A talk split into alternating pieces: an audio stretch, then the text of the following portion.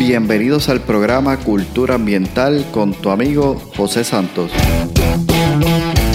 Un podcast diseñado para profesionales del control de plagas, dueños de negocios y personas que buscan soluciones y sobre todo un ambiente saludable, seguro y libre de plagas. Buscamos expandir nuestro horizonte y provocar una nueva manera de pensar y tomar acciones enfocadas en cuidar la vida y el medio ambiente. Prepárate, juntos seguiremos haciendo avanzar nuestra industria.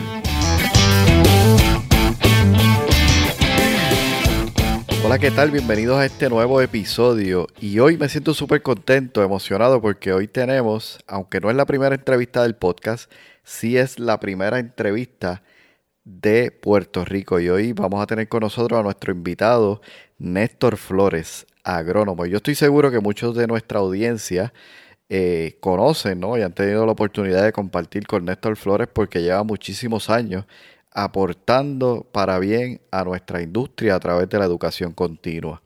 Y hoy eh, hay mucha información, muchos conceptos súper importantes que Néstor está dejando en esta entrevista. Realmente él está comprometido con la educación continua para nosotros y la educación a la comunidad. O sea, donde quiera que él va, él está siempre hablando del profesional del control de plagas. Y nosotros, y él lo menciona, ¿verdad? En la entrevista, él habla sobre que nosotros tenemos una función principal como educadores, como expertos en materia y también esa parte técnica. Y él habla un poquito sobre lo que es ser artista, pero no te quiero adelantar mucho porque realmente vale mucho escuchar a Néstor sobre todos estos conceptos que comparte con nosotros. Así que quiero dejarte la entrevista. Eh, Néstor, realmente, como mencioné, estoy súper agradecido porque me das la oportunidad de compartir contigo en esta conversación. Sé que en el futuro vamos a seguir conversando, dialogando para lo que haga falta en, en, aportar para nuestra industria. Realmente considero que eres una persona y una parte fundamental en todo esto. Así que, sin más que abundar, quiero dejarte con la entrevista de hoy. Néstor Flores, agrónomo desde Puerto Rico. Regreso contigo al final. Comencemos. Bueno, saludos Néstor. Un bienvenido al, al podcast Cultura Ambiental. Gracias por aceptar la invitación de, que se te hizo, ¿verdad? Para compartir con, con, con nuestra audiencia sobre los temas que yo entiendo que tú tienes por mucha experiencia y puedes compartir con nosotros. Así que te doy la bienvenida. ¿Cómo estás, Néstor? Todo muy bien, agradezco grandemente la invitación que me hace y envío un saludo a todas esas personas que me están escuchando esto. Para mí es un privilegio estar contigo aquí en estos momentos. Excelente, para mí de verdad es, es, un honor. Este, yo tomé los primeros cursos, el curso básico comercial y categoría 8 con, con Néstor hace muchos años para allá para el 2010. Y, aquellos hay muchas, sí, aquellos días. y hay muchas cosas que, que aprendí este, desde ese entonces y otros, ¿verdad? Otros, otros cursos y seminarios que he ido dictando a lo largo de ese tiempo. Y si algo se me quedó grabado, que todavía hoy lo recuerdo y hoy lo, lo traigo aquí, ¿verdad? En, en, este, en esta entrevista, es que aprendí de Néstor a hacer las cosas como, como Dios manda, ¿no? A hacer las cosas de manera correcta. Y eso, pues, eh, es digno, ¿verdad?, de, mencionarlo, porque realmente pues, es algo importante y que necesitamos cada día dentro de, nuestra industria y hasta en nuestra vida eh, misma, ¿no? Definitivamente. Siempre yo he dicho que hay dos maneras de hacer las cosas y se lo decía siempre a los estudiantes al empezar. O las haces bien hechas o las haces bien hechas. De ahí afuera no podemos hacer más nada. Hay que hacerlo como Dios manda. Me gusta, me gusta. Y más, y más cuando se están trabajando con venenos comerciales. y eso es la mentalidad que hay que crear en todas las personas que están trabajando en la industria. Definitivamente. Hay que, hay que sobre todo, ¿verdad? Crear conciencia. Y yo creo que eso es algo que vamos también a ir tocando más adelante en la, en la entrevista. Eh, me gustaría comenzar, ¿verdad? Este, porque como comenté, pues te conozco hace unos años. Eh, me gustaría que entonces tú, ¿verdad? Nos cuentes quién es Néstor Flores, cómo se introduce en, la agronomía y cómo también se introduce a, lo que actualmente también hace, ¿verdad? Después de haberse retirado hace unos años, quedarse en ese, en ese nicho de la educación. Cuéntanos un poquito al respecto. Pues Néstor Flores es un cabo rojeño que decidió estudiar agronomía prácticamente en último momento. Yo era de esos que estaba en cuarto año de high school y no sabía que todavía dónde solicitar. Y pues, me puse a hablar con ya personas que estaban estudiando en la universidad y había un compañero, amigo mío, que me dice, no, yo estoy estudiando agronomía y ahí hacemos esto, esto, esto. Y me habló de agricultura y eso como que me interesó. Y cuando hice la solicitud, así mismo fue, vamos a solicitar agronomía. Mi familia quedó sorprendida porque en mi, en mi familia no hay finca, no había nadie agrónomo. Y yo, ¿de dónde tú sacaste eso? No? Es que hablé con personas y me, me interesó. Y definitivamente, José, eh, no me arrepiento jamás. Para mí, la agronomía ha sido mi vida, ha sido mi razón de ser profesionalmente, algo que, eh, que yo he disfrutado a través de todo mi ser. Y desde 1980 que me gradué y empecé a trabajar, trabajé con el Servicio de Extensión Agrícola y me retiré en el 2013 trabajando con el Servicio de Extensión Agrícola. A través de toda mi vida trabajé con la misma institución con la Universidad de Puerto Rico, Servicio de Extensión Agrícola, trabajando en el área educativa en la agronomía a través de todo Puerto Rico, bien en especial en la región de Caguas, que es donde yo estuve trabajando. Diferentes posiciones que tuve y diferentes municipios dentro de esa región. Y da la peculiaridad que cinco años antes de yo retirarme, eh, me ofrecieron o me asignaron, mejor dicho, a trabajar a laborar en el área comercial de plaguicida. Significa que yo iba a comenzar a dar los cursos de básico comercial, categoría 8A, categoría 4 y los exámenes de las demás restantes categorías. Y en ese tiempo comencé a visualizar lo que era el control de plagas en Puerto Rico de una manera bien diferente, porque yo lo tenía desde el punto de vista agronómico en la finca pero al entrar en control de plagas dentro de estructuras, dentro de áreas verdes, es un mundo diferente de verdad. Hay unas perspectivas diferentes y hay unas consideraciones bien diferentes. Y en esos cinco años, eh, yo realicé muchas, muchas aportaciones también a lo que era el, el, control de plagas a nivel comercial, porque lo primero que yo hice fue eh, revisar todos los exámenes y los manuales y hacer cambios y actualizarlos conjuntamente con el doctor O'Farrill, que yo considero que es el, padre del, control de plagas en Puerto Rico a nivel comercial. Y pues, y dejamos, y antes de jubilarme pude dejar todo eso ready, los exámenes, manuales, etcétera, etcétera, etcétera, para comenzar a hacer un cambio eh, en actitudes en todas las personas que fueran a estar trabajando la profesión de control de plagas en Puerto Rico. Y tan pronto me jubilé, quedé feliz y contento y empecé a preparar cursos de educación continuada y, parte de mi vida retirada es estar ofreciendo ese tipo de cursos de educación continua, manteniendo, tratando de mantener al día a los profesionales del control de plagas en Puerto Rico, cosa que es indispensable en cualquier profesión, en cualquiera. En la agronomía, en la ingeniería, en la enfermería, en la medicina, todos tienen que tener educación continuada, porque esto no se estanca nunca. Esto tiene que seguir hacia adelante, utilizando las nuevas técnicas, utilizando la nueva mentalidad, eh, jugando con las nuevas reglamentaciones federales y estatales, etcétera, etcétera, etcétera. Y eso, pues, a, grosso modo, es mi, mi, vida hacia ti, desde el punto de vista agronómico, y por qué estoy en, en, esto de control de plagas en Puerto Rico a nivel comercial, cómo llegué allí.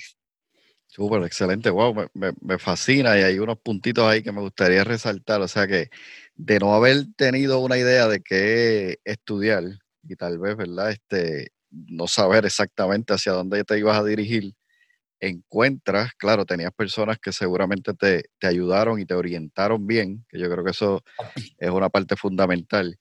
Encuentras algo en lo que no solamente eh, podías ejercer, sino que lo, lo, hiciste por muchos años y sobre todo sintiéndote feliz, es lo que puedo entender, ¿no? No, lo disfruté, lo disfruté. Y lo sigo disfrutando, ¿no? Sobre todas las cosas. Perfecto. Y, y, lo otro que me gustaría resaltar, fíjate que eh, yo hace unas semanas atrás hablaba sobre eh, ciertos eh, pasos, ¿verdad? A tomar a la hora de desarrollar un negocio de control de plagas exitoso. Y mencionaba pues que había que decidir por qué realmente uno estaba haciendo ese negocio y lo traigo porque lo que mencionas me recuerda ese, ese punto. Cuando nosotros realmente decidimos lo que queremos hacer, lo vamos a hacer primero bien, lo vamos a hacer correcto, lo vamos a hacer con pasión y lo vamos a disfrutar sobre todo por, por el tiempo que decidamos hacerlo. Así que en ese, en ese sentido, pues te, te felicito y, y, esperamos, ¿verdad? Que la audiencia, si hay alguna duda, mire, busque personas que le puedan guiar, orientar para primeramente poder definir qué es lo que queremos hacer y entonces de ahí pues hacerlo con mucha, con mucho gozo y con mucha alegría. Cuando dices que la educación continua es algo, tú sabes, constante, dinámico, este, ¿consideras que es un pilar para poder realmente mantenerse a la vanguardia, innovando, aprendiendo? ¿Qué, qué significado para ti tiene la educación continua? No solamente el pilar, estamos hablando del soco del medio, hablando como, como nuestros abuelos de la casa, el soco del medio es el más fuerte, definitivamente. No solamente en el control de plagas, sino en cualquier tipo de profesión, la educación es indispensable. Una, una persona que no se mantenga al día en lo que es la, la, la, nueva tecnología en su profesión, en lo que son las nuevas reglamentaciones estatales federales, en lo que son las necesidades de la clientela, va a tener problemas tarde o temprano. Por eso es que eh, la educación continua, yo, yo, yo digo que es obligatoria, pero es una necesidad de verdad, es una necesidad.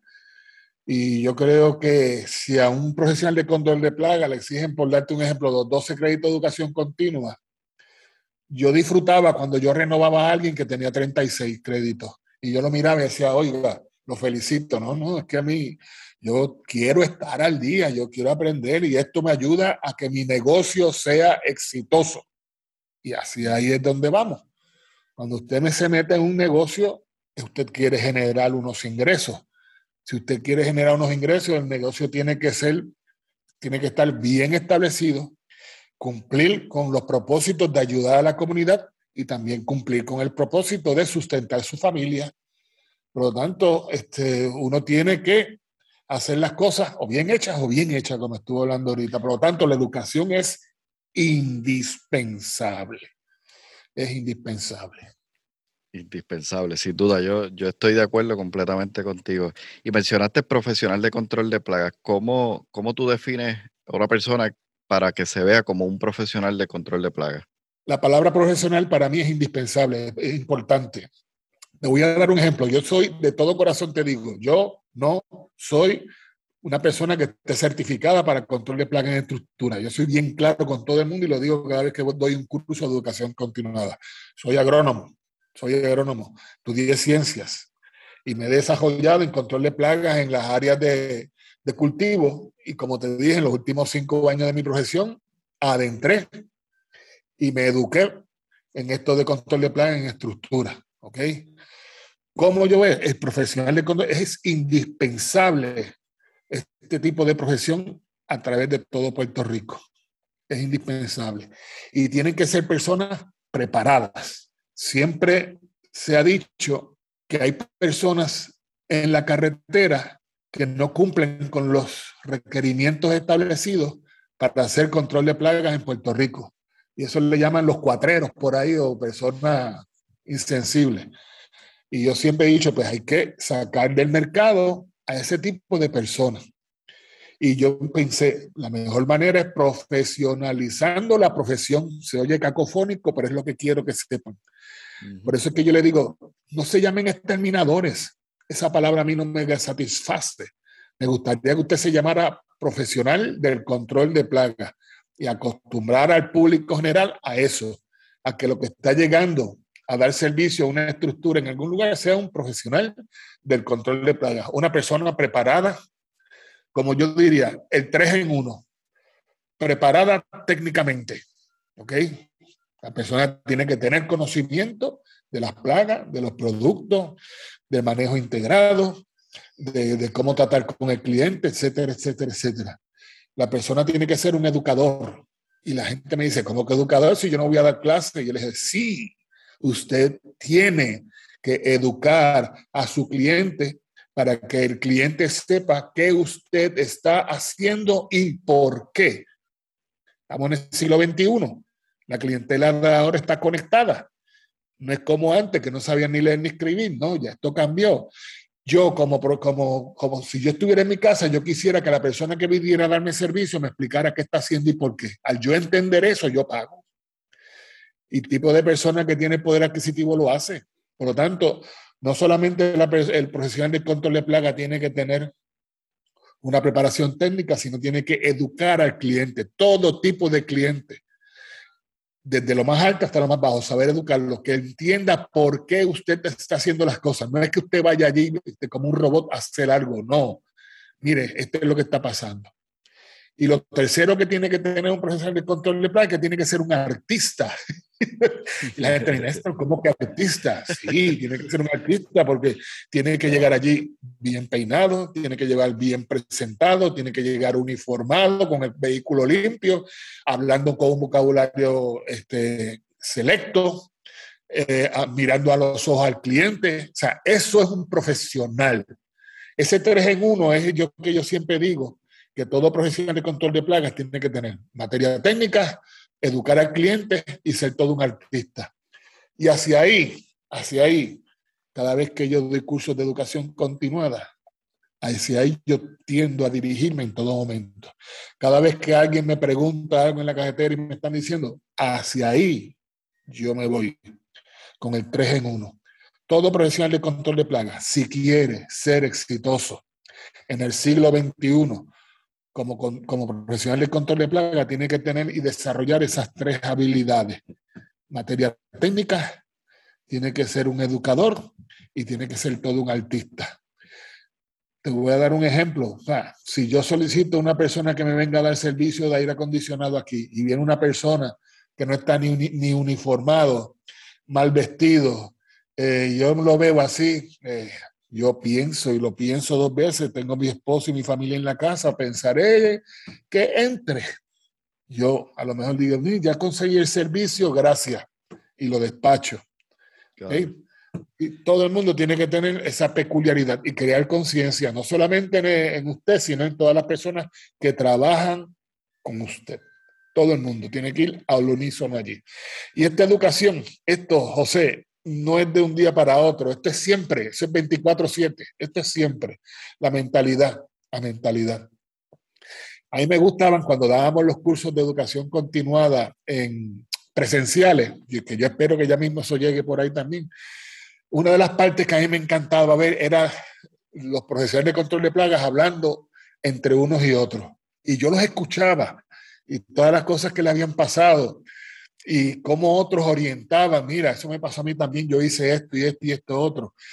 Y José, todo iba a lo mismo, educación, a educar al cliente, a prepararse en materia técnica y a ser todo un artista, a ser todo un artista. Usted llega bien vestido, uniformado, este, identificado, ya, la, ya, ya te están viendo con otros ojos.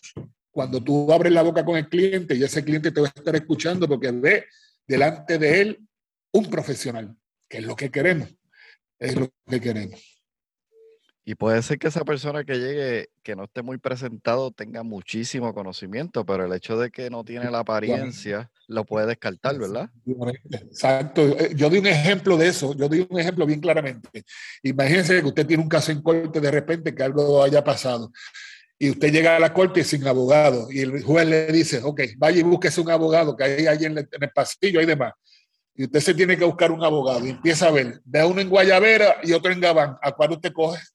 No los conoce, ¿a cuál usted coge? Pues, el, sentir interno me dice, pues mira, coge el de, de Gabán porque está mejor vestido y creo yo que es mejor, aunque sepa menos. Y eso sucede, eso sucede.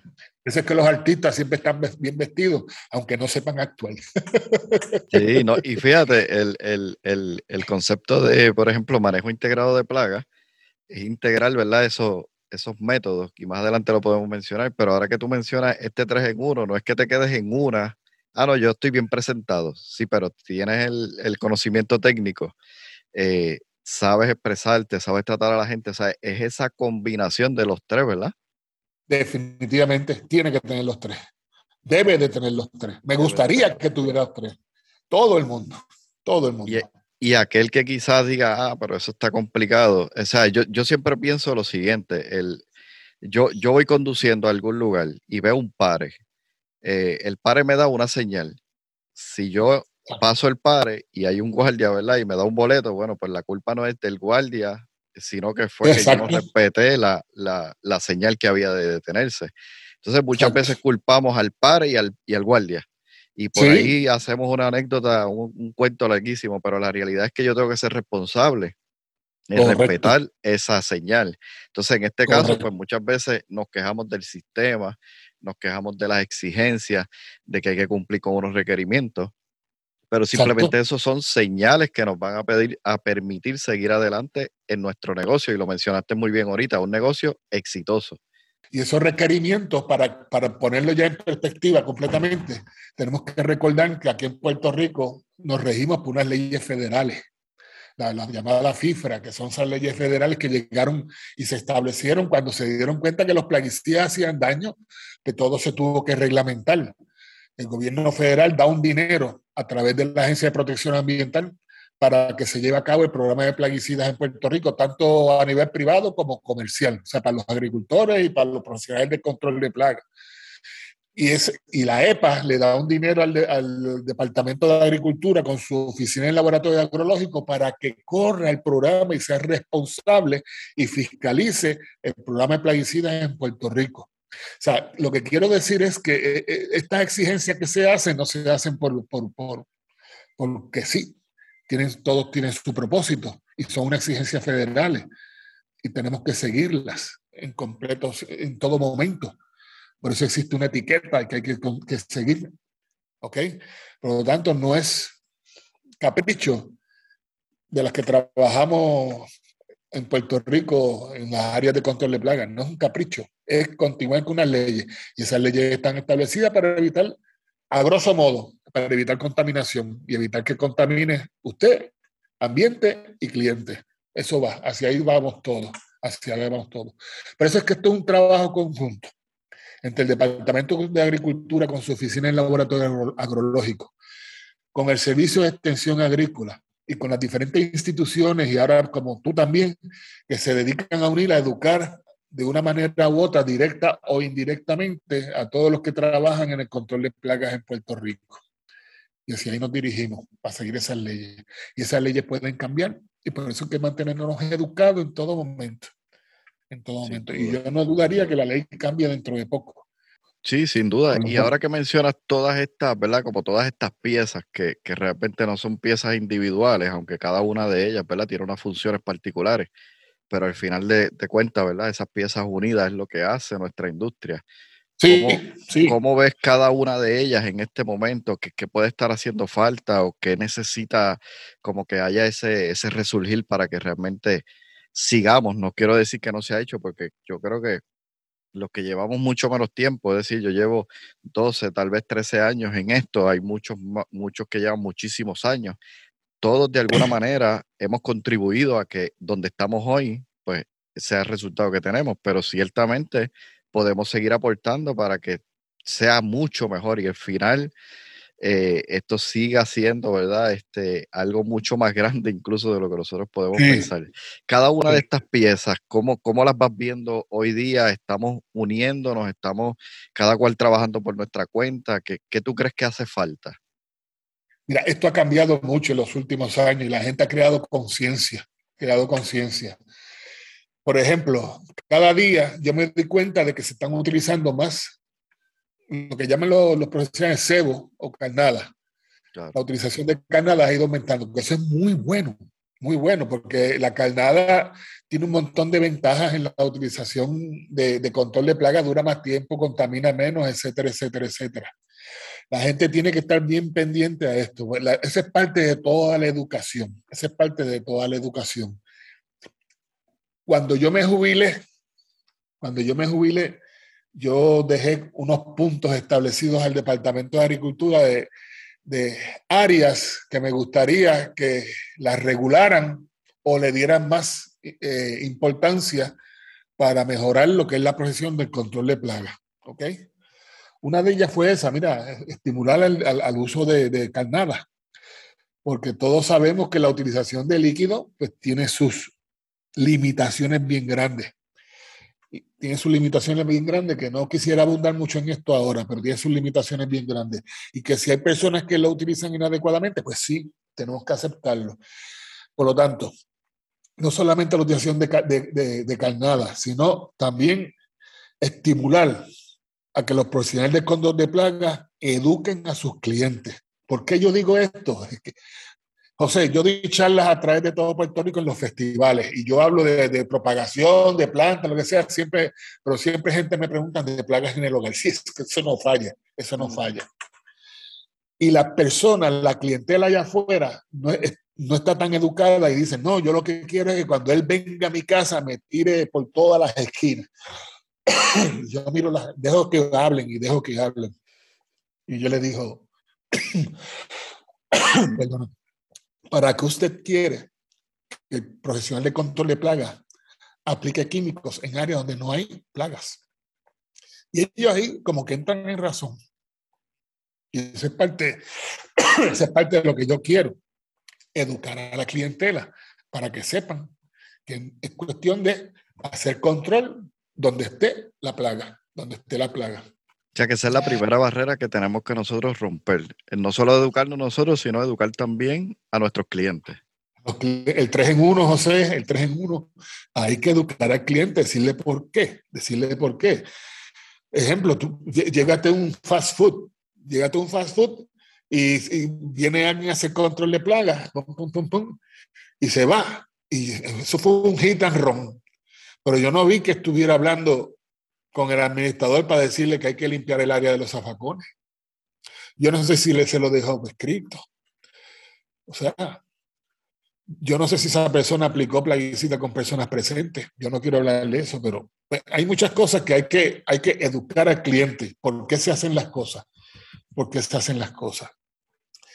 Y otra, otra cosa para mí que es indispensable, que yo se lo dejé por escrito también. Decía, mira, deberían de poner por reglamentación, y para mí esto es bien importante, José, deberían de poner en reglamento de plaguicida en Puerto Rico que toda persona que trabaje a nivel comercial con plaguicida, tanto en categoría 8A como en categoría 4, debe, o no, no debe, no, no, tiene que estar uniformado con manga larga, que lo pongan por reglamentación y, y, mucha gente me oye y dice, pero Néstor, con estas calores, con calma, entiendo.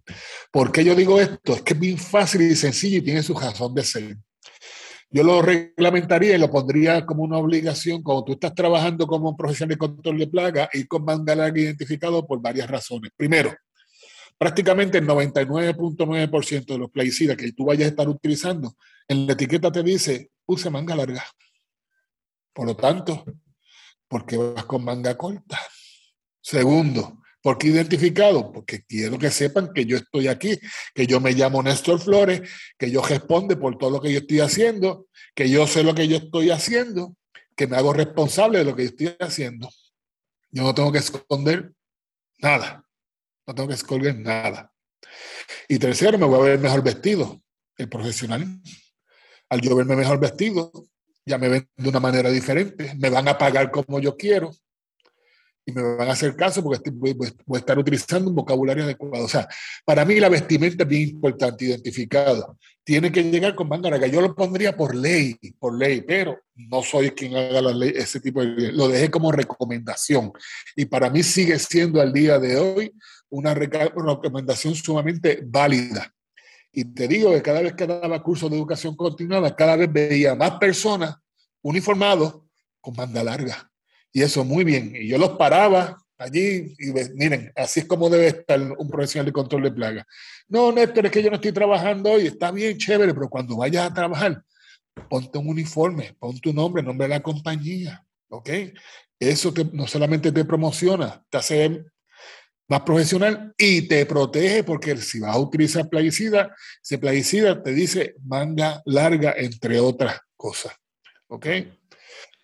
Otra, otra, otro, otro aspecto que yo dije, el Departamento de Salud es quien regula el vehículo de la persona que, va a estar trabajando como profesional de control de plaga. Y el Departamento de Salud exige exige que el vehículo que utilice esté rotulado, rotulado. Hay personas que yo les he visto trabajando sin tener vehículos rotulados. Y eso no debe de ser, no puede ser, tiene que estar rotulado. Cuando tú estés trabajando como profesional de control de plagas. ¿Y qué tipo de información tiene que tener ahí? Fácil y sencillo. Tiene que tener el nombre de la empresa o el DBA que tú tengas, cualquier nombre. Tiene que tener un número de teléfono y el número de licencia del Departamento de Salud. Esas tres cosas es lo mínimo que se exige que esté rotulado. Y yo me pregunto, ¿por qué la gente no lo rotula? Si cuando tú vas por la cajetera te vas a promocionar de gratis. Rotúlelo, no tiene nada que esconder. No, Néstor, es que yo soy plomero, soy jardinero.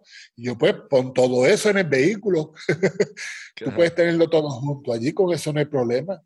Lo importante es que cuando tú vayas a trabajar como profesional, Sí, exacto, ese marque, mercadeo. Mercadeo. ahora, ahora la gente ve un carro en la calle y le saca una foto.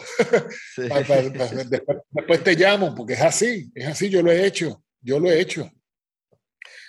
Pero. Ciertamente. O sea que fíjate, ah, mencionaste, mencionaste ahí, yo diría, ah, las tres en una, tres en uno del profesional, y ahora mencionas las tres, las tres V. O sea, el vehículo de trabajo, la vestimenta y también hablaste algo acerca de la visita, ¿no? Cuando ah, llegamos a hacer esa, esa visita y qué hacemos y por qué y explicarlo. O sea que eso también es, fundamental. Me pareció escuchar que mencionaste en algún momento la etiqueta. ¿Qué tan importante es la etiqueta para nosotros? Es ley, la etiqueta es ley. Todo producto aprobado por la Agencia de Protección Ambiental tiene que tener una etiqueta con su número de registro y todo, y dónde fue fabricado también. Y esa etiqueta usted no puede hacer nada que no esté fuera de ella. Yo siempre he dicho, mire, cuando usted compra un producto, ya sea de uso restringido o no, eh, pida el Safety Data, el Safety Data Sheet. Ese Safety Data, Sheet es 10, te va a decir mucha más información de la que aparece en la etiqueta. Y hay gente que a veces no lo pide, y pídalo, pídalo. Y si tú no lo tienes, métase a internet, ahí lo consigue.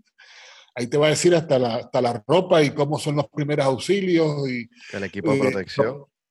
sí, propiedades químicas que tiene el producto, etcétera, etcétera, etcétera, etcétera. Y esa etiqueta es ley, es ley. Y una de las cosas, José, que yo siempre hablo cuando estoy en las educaciones continuas, yo doy la charla que tenga que dar en ese momento dado y a lo último doy unos recordatorios, porque ya me acostumbré a eso. Y uno de los recordatorios que yo voy y le digo, y lo voy a decir ahora para que sepan, recuerde cuando usted busca una dosis en la etiqueta, tiene que ser para la plaga correspondiente y para el lugar correspondiente. Y me explico. Muchas veces la gente, ah, para cucaracha, déjame ver. Pam, pam, busca donde diga cucaracha y busca la dosis. Pero no sabe si ese lugar donde buscó cucaracha es para perímetro, si es para interior de estructura, si es para áreas donde se manejan con alimentos que ahí las dosis cambian. Por eso siempre tú tienes que buscar el lugar donde tú vas a aplicar eso. Y busca eso en la etiqueta primeramente, el lugar donde tú vayas a aplicar. Después de tener el lugar, ahí, bajo ese lugar busca la plaga y ahí te dice la dosis. ¿Ok? Recordando que cuando usted termine de hacer una aplicación, tiene que hacer un informe de aplicación y tiene que poner la dosis, tiene que poner el lugar y eso tiene que ir al día y eso se va a fiscalizar tarde o temprano por el laboratorio agrológico y su oficina de fiscalización. Por eso usted tiene que poner la dosis que manda de acuerdo al lugar y la plaga. Y eso no puede fallar, no puede fallar. O sea que si yo tengo, por ejemplo, vamos a, pensar, soy nuevo en la industria. Correcto. Y entonces me estoy preguntando, eh, oye, me llamó un cliente para atender una situación con cucarachas en la cocina. Y la primera pregunta que me puedo hacer es, ¿qué, qué plaguicida puedo usar? Correcto. La etiqueta me responde esa pregunta. Mil veces. Para eso está la etiqueta. La etiqueta manda, te dice dónde lo puedes aplicar, qué plagas controlas, qué dosis pueden tener, si es primera aplicación, si es de continuidad. Si, o sea, si, es para tú darle seguimiento o si es la primera visita que necesitas algo más fuerte, hasta dónde puedes llegar con la dosis, etcétera, etcétera, etcétera. Y así es como es. La etiqueta manda, la etiqueta manda. La etiqueta es la ley, mencionaste definitivamente. ¿Y qué otros protocolos o qué otros documentos importantes tú consideras que nosotros debemos tener con nosotros a la hora de, hacer un servicio, incluso eh, guardar esos documentos por qué cantidad de tiempo? ¿Qué, qué piensas al respecto? Uno siempre tiene que tener la etiqueta a la mano, disponible y dispuesta a disponible, no solamente en el vehículo, sino en la oficina, en la casa, en la oficina donde esté. Eso siempre tiene que ser así, siempre tiene que ser así. Y tener los teléfonos en caso de emergencia, donde llamar, en caso de un derrame o lo que sea, Dios no lo quiera, tener eso, tener eso eh, dispuesto y disponible. La etiqueta te le va a decir todo lo que usted tiene que hacer con el producto y dónde lo podemos aplicar. Es indispensable me parece que más adelante vamos a, vamos a tener que abundar un poquito en lo que es la etiqueta, así que vamos a ir buscando también recursos, ¿no? Que sé que hay varios dentro de la industria que nos pueden colaborar con, todo esto. Eh, Néstor, yo creo que nosotros, pero me gustaría escucharlo de ti, ¿verdad? Nosotros como profesionales de control de plagas tenemos un compromiso con, la comunidad. O sea, no solamente el cliente que le servimos y obviamente él nos, nos va a, compensar, ¿verdad? Con una cantidad de dinero por el servicio que estamos prestando. Pero ciertamente tenemos un compromiso con, la sociedad, con las comunidades. Y ahorita mencionabas la parte de educación. O sea que a lo mejor yo no, bueno, en este caso yo tengo este foro, ¿verdad? Esta plataforma que he ido desarrollando del podcast para seguir difundiendo. Pero tal vez una persona que esté empezando simplemente puede también ir hablándole a sus clientes eh, sobre lo que va aprendiendo y lo que está haciendo. Este, quiero, ¿verdad? Como ir recogiendo las ideas que han mencionado ya para ir finalizando la entrevista. La educación continua y su importancia. ¿Qué nos dice ya para ir cerrando? Mira, sin educación continua no vamos a estar al día nunca. No vamos a estar al día nunca. Y te tengo que aceptar también que ahora en el siglo XXI, que nosotros tenemos contacto con el Internet, la globalización, hay mucha información que nosotros recuperamos de todas partes del mundo, que podemos hacerla. Y esa información es útil. Lo que tenemos que tener consciente de que se puede utilizar aquí en Puerto Rico y según las leyes establecidas.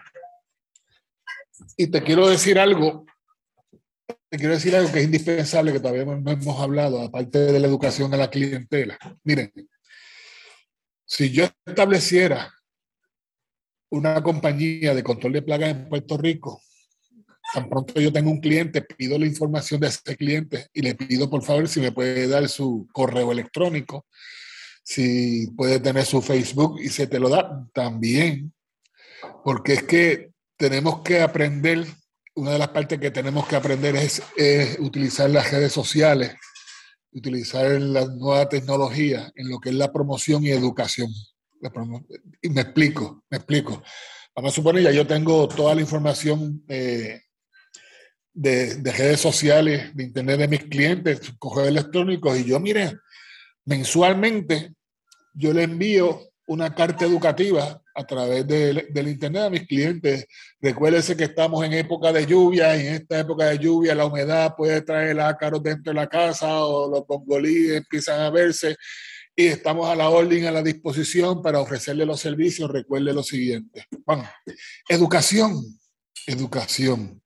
Ese recordatorio, oye, qué bien, oye, es verdad, déjame llamarlo, espérate. Y definitivamente también, no solamente la educación, ¿por qué no se le puede enviar un saludo a las madres en el Día de las Madres a través de, eh, de, Tumbachola Exterminating, por darte un ejemplo?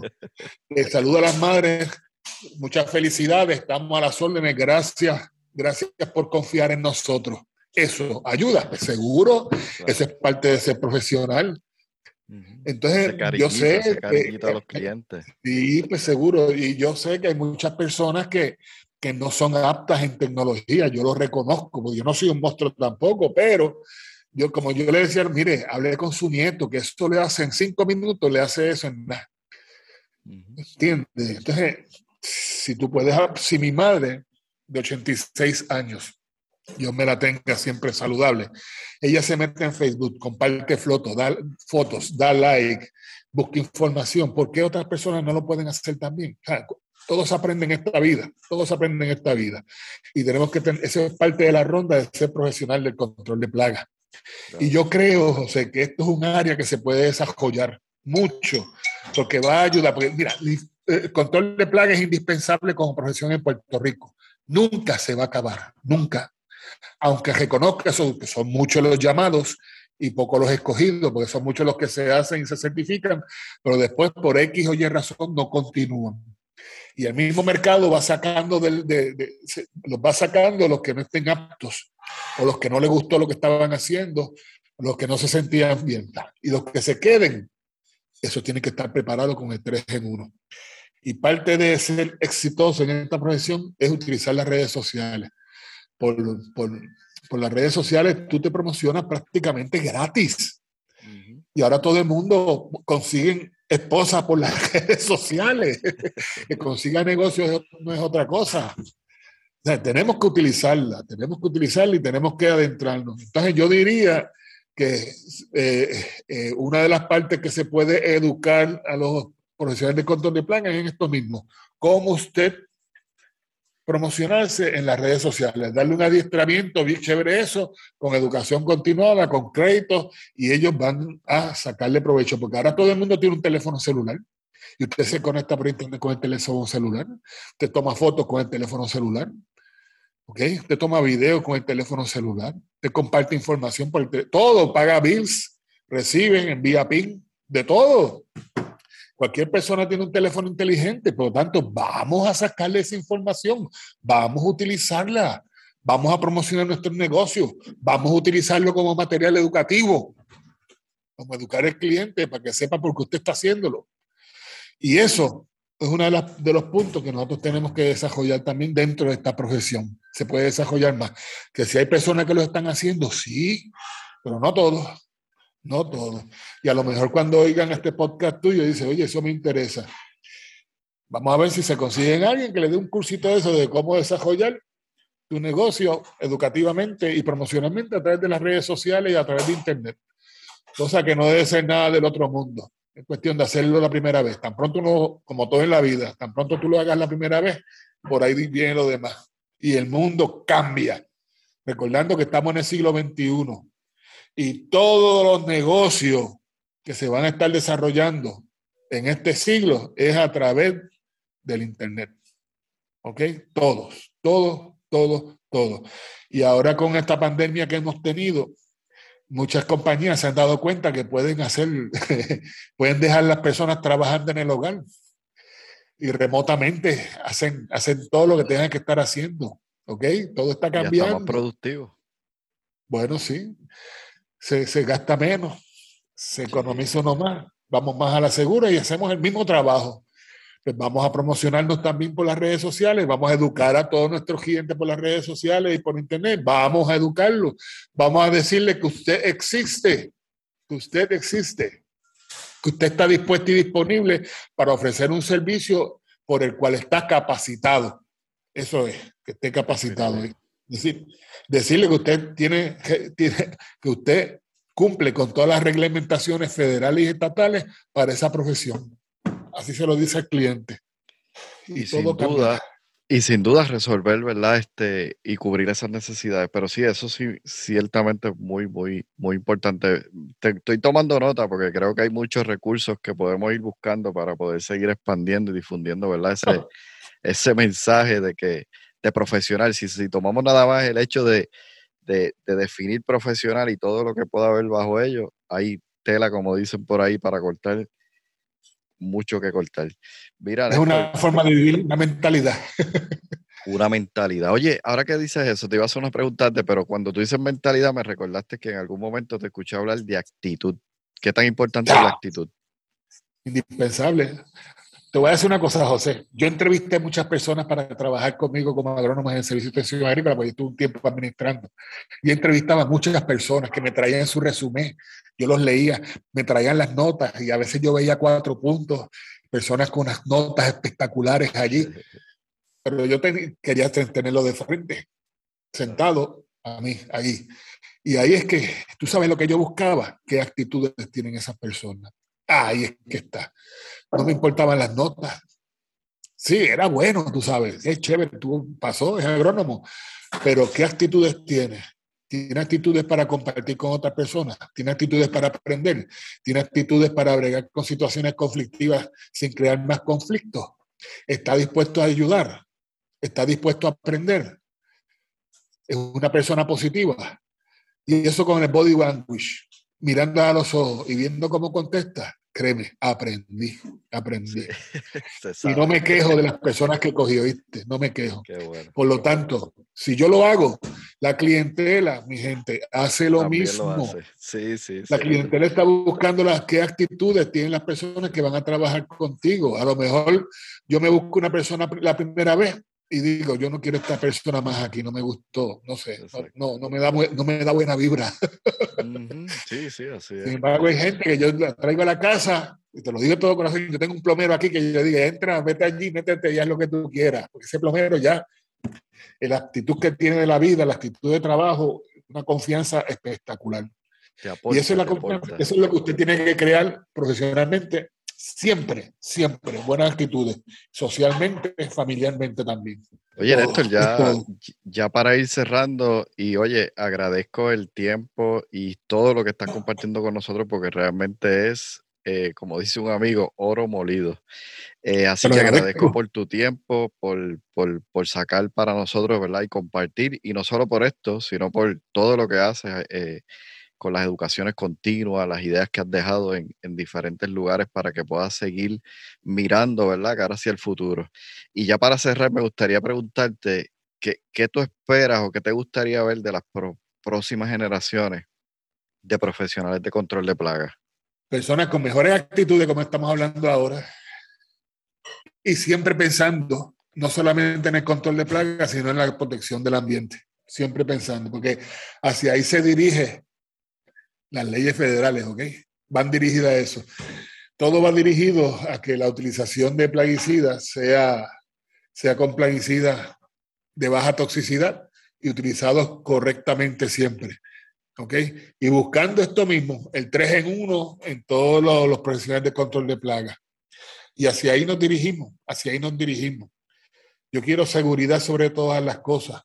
Y vuelvo y repito, José, la profesión de control de plagas siempre existirá, porque siempre las plagas van a estar presentes, siempre van a estar presentes. Siempre van a haber personas, instituciones que necesiten de profesionales del control de plagas. ¿Y cuáles son los que van a estar llamando? Los mejores preparados. Por lo tanto, cuando hay poder adquisitivo, todo el mundo quiere llegar a ese poder adquisitivo.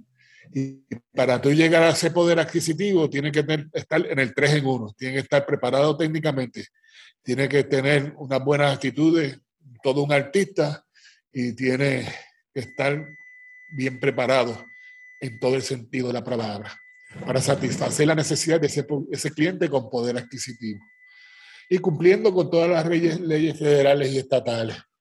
Y yo veo, yo veo que eso estamos llegando poco a poco estamos llegando poco a poco. Ya he visto más conciencia en las personas. Cada vez que hablo con, con los profesionales de control de plagas, veo más conciencia en ellos.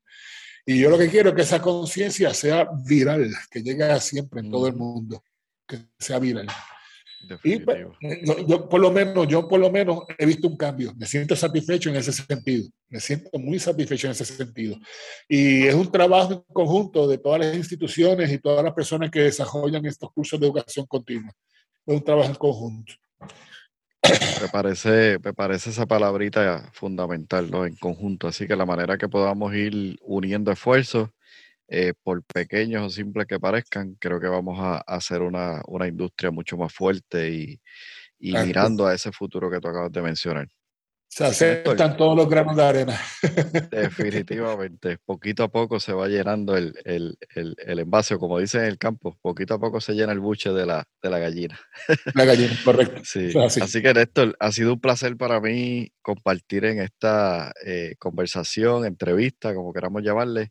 Espero que el futuro, ¿verdad? Poder tenerte nuevamente y seguir conversando sobre otros temas. Así que eh, espero que también tú lo hayas disfrutado. Un placer. Cómo Lo he disfrutado mucho. Gracias por la invitación y espero que no sea la última, José. Estamos a la orden siempre. Saludos a todos. Bien amigos, ya por aquí regresando a hacer el cierre ¿no? de este episodio. Espero que hayas disfrutado tanto como yo la entrevista con Néstor Flores. Realmente hay mucha información, mucho conocimiento y Néstor ha querido compartir, ¿verdad? Desde su corazón de maestro, compartir con nosotros todos estos conocimientos para poder nosotros seguir aprendiendo, desarrollándonos y caminando en la dirección correcta para realmente hacer de nuestra profesión una profesión, como él dijo, valga la redundancia, profesional. Así que esa es la meta nuestra, hacer de esta profesión una muy profesional. Así que te invito a compartirla con, con otros colegas que también tengan la oportunidad. Si lo habías escuchado antes de Néstor Flores, pues pendiente porque Néstor continúa, a pesar de haberse retirado ya hace unos años, continúa aportando desde la educación continua. Y recientemente estuvo haciendo un curso, próximamente estará haciendo otros cursos, ¿verdad? Con algunas eh, identidades que organizan todas estas educaciones continuas, así que está pendiente para que puedas entonces mantenerte al tanto, conocer a Néstor eh, y si te parece bien agradecerle por todo lo que nos ha compartido el día de hoy.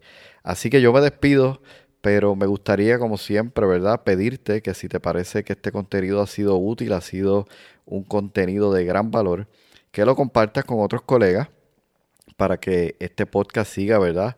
aumentando en audiencia, no por mí, sino porque las personas que están allá afuera pues puedan seguir absorbiendo toda la información que nosotros vamos a seguir desarrollando en, en, cada episodio. Y en la plataforma en que estás escuchando el podcast puedes ir y si está para ti bien compartir cinco estrellas, puedes también dejar una reseña y esto ayuda a que estas plataformas continúen eh, posicionando el podcast y de alguna manera, como siempre digo, pues alcance mayores personas que puedan ser de, de, de beneficio este mensaje para ellos. Y por último, recuerda lo que siempre digo y es el lema de este podcast. Recuerda que juntos seguiremos haciendo avanzar nuestra industria. Bendiciones. Has escuchado el podcast Cultura Ambiental. Para más información visita nuestra página web culturaambientalpr.com. Allí encontrarás información sobre este tema y sobre otros temas de interés. Cultura ambiental, impactando la industria del control de plagas.